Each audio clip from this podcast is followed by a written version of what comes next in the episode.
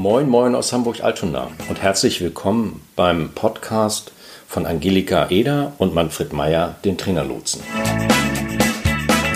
Der Trainerlotse nimmt sich in seinem wöchentlichen Podcast Alles Akquise, alle Themen rund um die Vermarktung von Training, Beratung und Coaching zur Brust.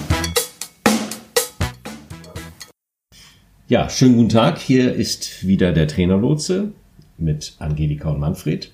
Hallo. Und ähm, nachdem wir in den letzten vier Folgen uns mit anderen Menschen beschäftigt haben, also ein paar Interviews geführt haben, ähm, wollen wir uns dieses Mal wieder dem Grunderwerb zuwenden, nämlich der Frage, wie bekommt man Kunden am Telefon mhm. akquiriert. Also die berühmte und berüchtigte Galtakquise am Telefon. Also kein angewärmter Kontakt, man kennt den anderen nicht persönlich, er einen auch nicht. Natürlich ist ja sozusagen das Prinzip, wenn man sich nicht kennt. Ähm, was muss man da beachten, damit das funktioniert? Wie, wie kommt man über diese Schwelle? Du hast mal in einem Blogartikel was von Eisbrechern gesprochen. Ich finde es ein schönes Bild dafür. Also wie, wie breche ich dieses Eis auf?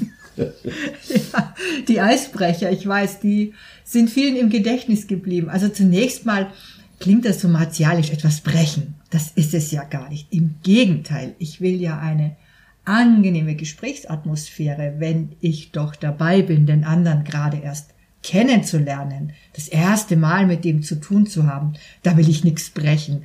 Trotzdem ist Eisbrecher ein schönes Bild dafür, weil es gibt tatsächlich so ein paar Kleinigkeiten, die sind ganz einfach zu beachten und die sorgen einfach für eine gute Gesprächsatmosphäre insgesamt. Okay. Mhm. Soll ich mal rausrücken mit ja, den Tipps? mach mal mit dem ersten. also. Die Reihenfolge ist, glaube ich, unerkennlich, ne? Also das ist nicht wichtig, ne? Äh, doch, ja? doch, das ja? finde ich schon wichtig, okay. weil der erste Tipp, ähm, den vergegenwärtige ich mir idealerweise bevor oder wenn ich zum Hörer greife, also bevor ich anfange zu reden. Okay.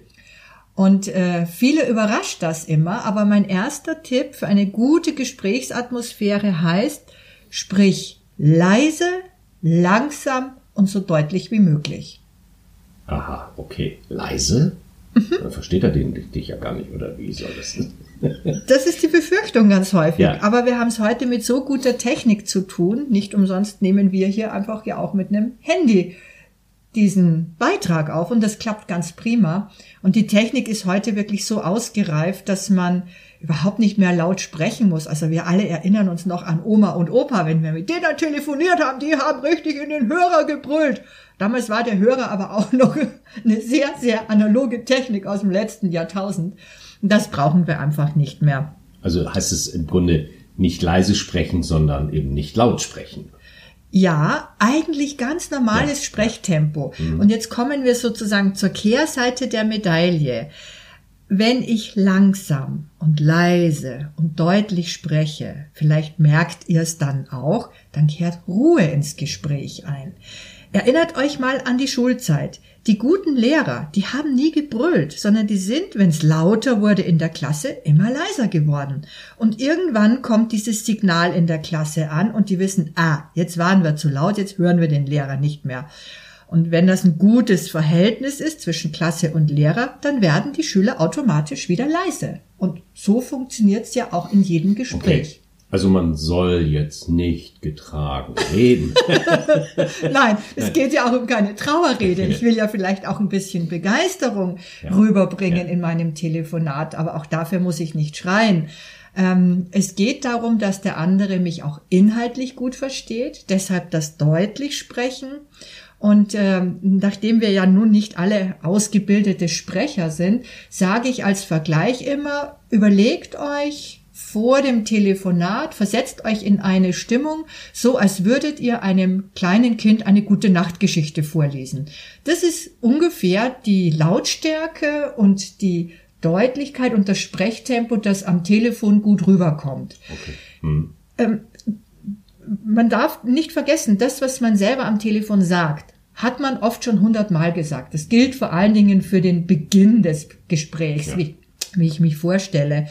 Ähm, aber der andere, der hört zum ersten Mal. Und wenn wir langsamer sprechen als üblich, ein bisschen langsamer, dann hat der andere einfach besser Zeit, das zu verdauen, was mhm. wir ihm ja. am Telefon sagen. Ja, ist nachvollziehbar. Also ich denke auch, man kann es vielleicht auch nochmal andersrum drehen. Meistens ist es ja so, dass man in Situationen, die für einen selber neu ja, Anspannung bedeuten, äh, natürlich auch dazu geneigt ist, schneller zu reden, als man normalerweise oh, redet ja. und dann kann da keiner mehr was erzählen. Also mhm, so, also genau. von daher, dann wird es plötzlich ein Wasserfall, der da genau. auf einen zurauscht. Genau, das ja. ist dieses berühmte sich um Kopf und Kragen reden, was selbstverständlich gerne dann passiert, wenn man selber aufgeregt ist, weil das eine ungewohnte Situation ja. ist und das ist Kaltakquise halt für die meisten. Also vorher dreimal tief durchatmen, an die gute Nacht-Geschichte denken, die man dem äh, kleinen Kind vorliest und dann zum Hörer greifen.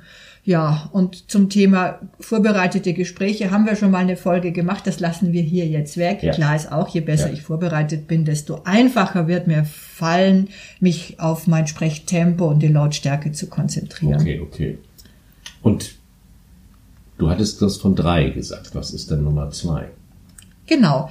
Tipp Nummer zwei. Wenn ich jetzt schon diese gute Gesprächsatmosphäre hergestellt habe, dann hat das im besten Fall dazu geführt, dass der andere ein offenes Ohr hat für mich. Das heißt, er ist bereit, mir zuzuhören. Auch da könnte man wieder eine ganze Folge darüber machen, was da dazu gehört und worauf man alles. Lassen wir jetzt hier einfach mal beherzt weg. Und ich sage Tipp Nummer zwei, bau eine Brücke zwischen dich und denjenigen, den du gerade anrufst. Was meine ich mit Brücke? Brücke heißt einfach, ich rufe ja nicht wahllos irgendjemanden an, um dem irgendwas am Telefon anzubieten. Darum geht's ja nicht in der Kaltakquise, sondern wir überlegen uns ja in der Vorbereitung sehr genau, wen rufe ich an und warum habe ich mit dem am anderen Ende was zu tun. Da gibt es wunderbare Möglichkeiten, sich in der Recherche vorab äh, Anlässe zu überlegen, die es sinnvoll machen, dort anzurufen. Äh, mal einfach aus der Hüfte geschossen ein paar Beispiele. Ähm, ganz klassisch könnte es sein, dass man sagt, diese Branche interessiert mich oder ich komme aus einer bestimmten Branche, in der ich auch weiter als Trainer arbeite. Dann ist das die Brücke. Die Brücke kann auch was Regionales sein. Das heißt, ich habe, ne, ich wohne in einem bestimmten Umfeld und ein Unternehmen, das auch in dieser Region sitzt, kennt mich noch nicht. Das kann ein guter Anlass sein zu sagen, Mensch, kann doch eigentlich gar nicht sein, dass wir uns noch nicht über den Weg gelaufen sind. Und, und, und. Also auch da gibt es wieder eine Fülle von Möglichkeiten, über die wir gerne nochmal eine eigene Folge machen, was es da alles an Möglichkeiten gibt. Vereinfacht gesprochen, lass deiner Fantasie freien Lauf. Und wann immer du für dich selbst das Gefühl hast, wenn ich jetzt anrufe, dann muss ich mich für diesen Anlass, für diese Brücke, die ich da baue, nicht schämen, sondern die fühlt sich für mich gut an. Dann bist du auf dem richtigen Weg. Hm, okay, ja. ja. Kann man damit was anfangen? Denke ich ja, klar. Okay. Also du plädierst ja dafür, man sollte sie nicht zu wackelig bauen, ne? Also da steht man da ja nicht hinter. Richtig. Ja, also es sollte jetzt keine äh, muss kein großes Aquädukt sein, aber es soll eben halt irgendwo so dazwischen. Ne? Also Schönes Bild. Ja, äh, genau. Äh, damit hast du es eigentlich gesagt. Wenn die Brücke für dich tragfähig ist, dann ist es für einen anderen auch. Ja. ja. ja. Okay, ja wunderbar. Dann sind wir ja schon bei drei. Was ist denn Nummer drei? Ja, Tipp Nummer drei, der kommt auch so salopp daher, aber ich bin ganz überrascht häufig, wie, wie sehr überraschend für meine Kunden das ist wenn man keine Brücke findet, man hat einfach mit diesem Unternehmen eigentlich keine Zusammenhänge. Da gibt es keine Region, die passt und es gibt keine Branche, die passt, nichts, was einem sozusagen vor die Füße fällt als Anlass. Dann kann man einfach auch die eigene Geschichte erzählen, weil es ist ja kein Zufall, wenn ich plötzlich sozusagen gefühlt vor der Tür eines Unternehmens stehe, weil ich mit denen arbeiten will, dann hat das immer ein, seine Gründe. Na, ich, ich bin da ja nicht, ich bin da ja nicht vom Himmel gefallen. Na, nun stehe ich nicht leibhaftig vor der Tür, sondern tue es telefonisch, aber es ist ja das Gleiche. Und es ist immer interessant, sich einmal umzudrehen und zurückzugucken und zu gucken, warum ist man denn da gelandet? Weil dann hat man eigentlich schon den Anlass. Äh, gutes Beispiel dazu. Für einen Kunden äh, sollte ich mal bestimmte Unternehmen akquirieren. Das war tatsächlich etwas, äh, was auch einen regionalen Anlass hatte. Das war aber nicht der Anlass, was ihn dazu getrieben hat, in der Region zu akquirieren, sondern der hat einfach gesagt, ich war die letzten Jahre so wahnsinnig viel unterwegs und ich, ich sehe einfach meine Kinder nicht mehr. Ich steige am Montagmorgen in den Rote Augenflieger in die XY-Region am anderen Ende der Republik und Freitagabend springe ich da wieder raus. Und er wollte einfach, dass er mehr Zeit mit seinen Kindern verbringen kann. Was für eine wunderschöne Geschichte. Und jeder Personaler, jeder Verkaufsleiter, dem man diese Geschichte erzählt, wird sie menschlich verstehen. Ob das dann zu einem Verkauf führt, sein, ist, ist an der Stelle noch nicht klar. Aber auf jeden Fall habe ich mit der Geschichte zumindest mal eine wohlwollende Aufmerksamkeit im, in der Gesprächsatmosphäre erzeugt. Und darum geht es im Einstieg. Das sind die Eisbrecher. Ja.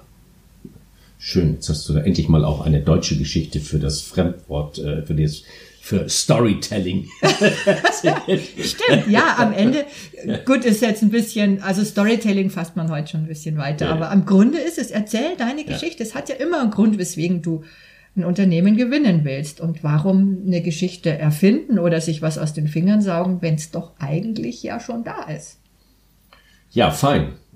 Das waren doch mal drei sehr an der Praxis orientierten Tipps die wir gerne sozusagen auch mal weitergeben, mit Praxis getrimmt und mit langer, ja, wie soll ich sagen, auch äh, Übung hast du das ja tagtäglich ja. gemacht und es hat dann auch immer gut funktioniert. Ja, dann würde ich sagen, vielen Dank bis hierher fürs Zuhören und wir sagen äh, Tschüss bis in eine Woche.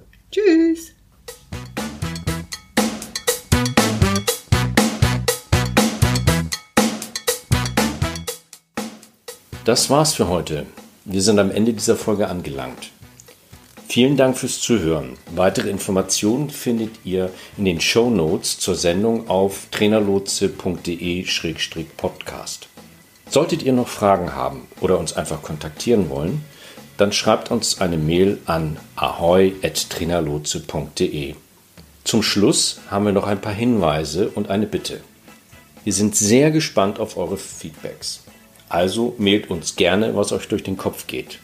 Wir antworten direkt oder machen zu einer eurer Fragen bzw. Anregungen eine eigene Podcast-Folge. Und dann freuen wir uns natürlich auch, wenn ihr unseren Podcast abonniert und bewertet. Bis nächste Woche. Tschüss.